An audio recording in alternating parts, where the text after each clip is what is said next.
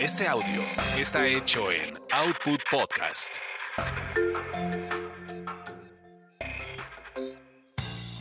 Bienvenidos sean a esta su orgasmería de barrio, donde el placer es todo nuestro. Mi nombre es arroba tulipán gordito y la banda que me respalda.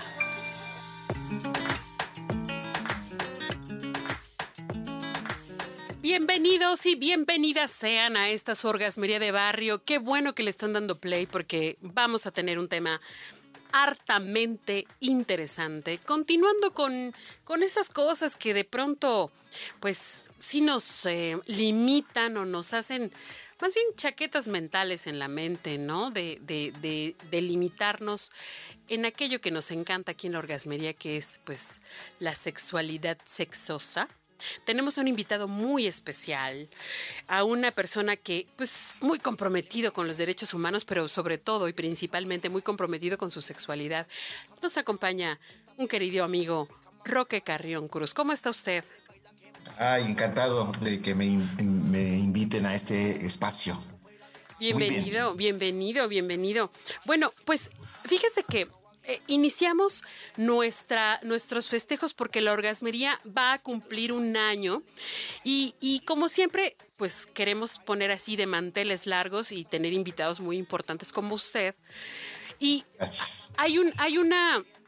Hay una experiencia, usted es una persona que tiene muchísimas experiencias, pero hay una experiencia que, que me gustaría que usted compartiera con, con los tulifances y con las orgasmeras, que es eh, cómo se vive la sexualidad eh, después de que tuvo una enfermedad que lo que sí lo puso en jaque y sí dijo, híjole, ya, ahora sí que ya, ya colgué aquí los tenis, ¿no? Déjenme, déjenme contarles que hace, hace dos años, en abril más o menos, eh, Roque tuvo cáncer de colon, que es uno de los cánceres más agresivos. Precisamente acabamos de escuchar la noticia terrible de que Pau Donés, el cantante de, de Jarabe de Palo, perdió la batalla contra ese cáncer porque es muy agresivo.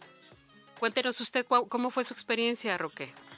Pues fue como yo creo que es toda la experiencia en relación con el cáncer muy intensa y muy una incertidumbre muy grande.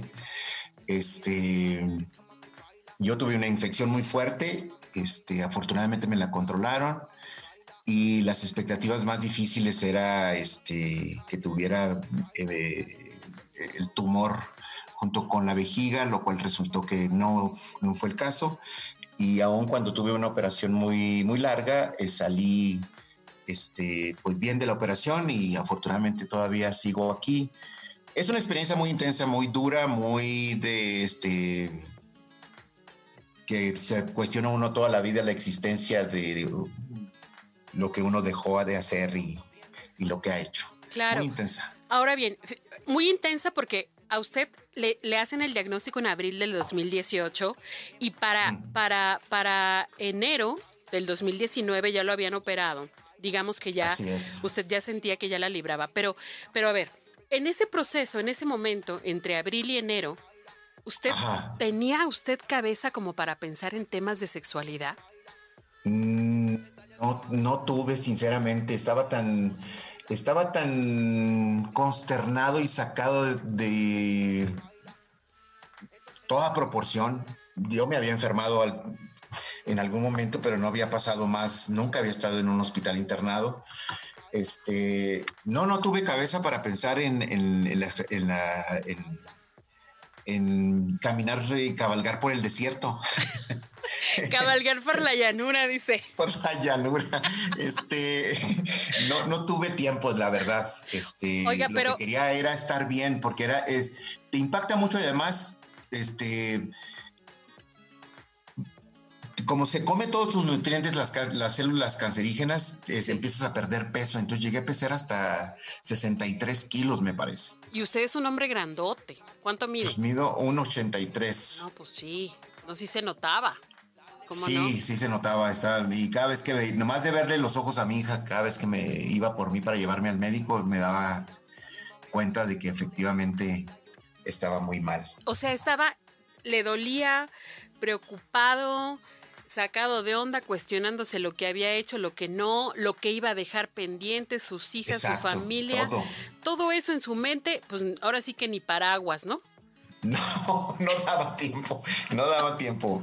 Ok, pero, este pero afortunadamente y gracias a Dios, que bueno, pasó y en enero lo operan, hay una, una operación exitosa y entonces, ¿qué pasa después? Ya le, ya, ¿cuánto tiempo pasa para que esas ganas otra vez surjan? Yo creo que pasaron, yo creo que cuando la, operación fue muy importante porque eso para mí fue como cuando salí bien, yo dije, es voy a empezar a luchar, ya estoy del otro lado. Ok.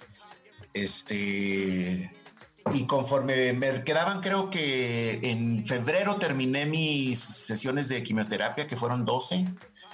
Y conforme fue, este, después de eso tuve un problema, me volvieron a internar porque se me paralizó el, intestino. Y entonces ahí otra vez descubrí que tenía ganas de, de cabalgar la llanura. ¿Cómo lo descubrió? Cuéntenos. Eh, pues fue este, ya después del peligro del, que me resolvieron la paralización del estómago, del intestino, pues este, una enfermera muy guapa llegó a atenderme y a inyectarme en la mañana y muy platicadora y este, pues en tuvo un roce ahí con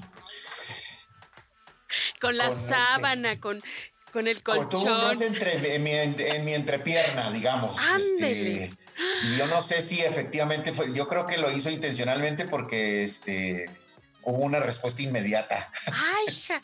Ay, esas enfermeras, ¿eh? Qué bien la pasan. Son terribles. Qué bien la pasan, oiga. Terriblemente encantadoras son. no, la verdad sí, son unos ángeles y ahorita reconocimiento total, reconocimiento total. Bueno, y entonces después Después de eso, porque, porque además dentro de sus procedimientos, además de llevar quimioterapia, que es algo terrible, que desgasta mucho el organismo, Así y bueno, todo lo que pasó con el tumor y dónde se encontraba y los procedimientos, le hicieron inclusive este procedimiento de, ponerle una sonda para poder orinar. Después de todo eso, y que descubrió gracias a esa bendita enfermera que todo funcionaba muy bien Luego, ¿qué pasó? A ver, ¿cuánto tiempo pasó para que ya empezara con esas cabalgatas? Este, yo creo que no empezó hasta, este, yo creo que hasta octubre del año pasado. Ok. O sea, pena. O sea, todavía se, se, dio el chance de ser virtuoso, pues casi un año todavía. Sí, sí, lo que pasa es que sí, el, el no había pues no había como condiciones naturales, digamos. Ok. Sí, sí había, este, eh, eh, sí tenía una relación que en ese momento se interrumpió y luego justamente cuando yo estaba ya, este, listo para invitarle una buena cabalgata, ella tuvo que irse a Los Ángeles con su hijo. Ok. y unas semanas antes, entonces pues ya no hubo oportunidad y, y este yo lo que, ya estaba en ese tiempo preparando que ya quería regresarme a la Ciudad de México. Ahora bien, eh, usted es un hombre romántico por lo que nos platica, o sea, es un hombre de una sola mujer, o si tiene una relación, digamos que anda eh, concentrado en ella, porque digo, si, las ganas están y a lo mejor hay por ahí alguien que se quiere ofrecer, o pues igual se acuerda de, de dónde estaba la enfermera y va y le invita un café. ¿No? sí. Sí, no, pues lo que pasa es que sí había, este, sí, pues sí me gusta concentrarme cuando hay, este, condiciones. Ok. En una sola, en una sola pareja, en una sola mujer. Ok. Bueno, eso también a lo mejor ayudó. Oiga, ¿y en algún momento se sintió usted, o sea, todas esas cosas que se nos vienen a la cabeza cuando uno está en un momento de sexualidad, que a lo mejor no sentirse atractivo, a lo mejor pensar que ya nunca jamás paraguas, que ya nunca más iba a tener una, erección, este, o sea, y, y todas esas cosas que, viene, que devienen de una enfermedad. ¿Usted lo llegó a pensar así? ¿Lo llegó a sentir? Fíjate que este no lo llegué a pensar así como lo describes. Yo creo que este yo daba por sentado que toda mi energía este, física, mental y espiritual estaba concentrada en, pasar el trance.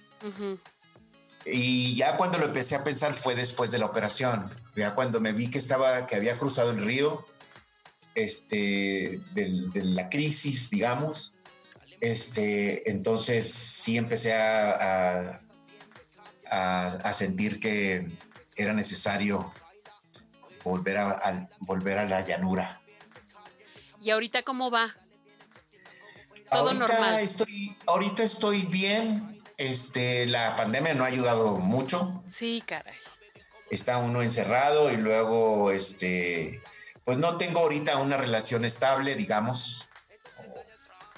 Este, pero no, no ha habido este, oportunidad. Pero ya, pero ya, pero ya está puesto, digamos, ya está todo ya estoy más puesto que un calcetín, diría mi abuelita. Y por eso queremos dar su Twitter. Para que lo localicen. No, bueno, está bien. Bueno, además de, que viva, de que, de que tiene, pues, es, es un hombre educador, este, social, eh, con una trayectoria muy importante en, en, la defensa y promoción de los derechos humanos, y que ahora trabaja en la Comisión Nacional de Derechos Humanos, pues que, que será bien encantador platicar con usted. Y la verdad ha sido muy encantador que nos dé su testimonio. Porque... Yo encantado de que me invitaran, créeme. Sí. Me gusta mucho su trabajo. Muchas gracias. Es que acá en la orgasmería estamos dándole cabida a todas las expresiones sexuales. Y sabe que nos había faltado hablar de lo que pasa cuando uno se enferma con la sexualidad. O sea, nadie piensa en eso. O sea, todo el mundo lo deja de lado, pero sabe que es parte esencial del ser humano que tiene que retomar una vez que, pues, como dijo usted, se va sintiendo uno mejor y entonces ya empiezan a regresar las ganitas, ¿no?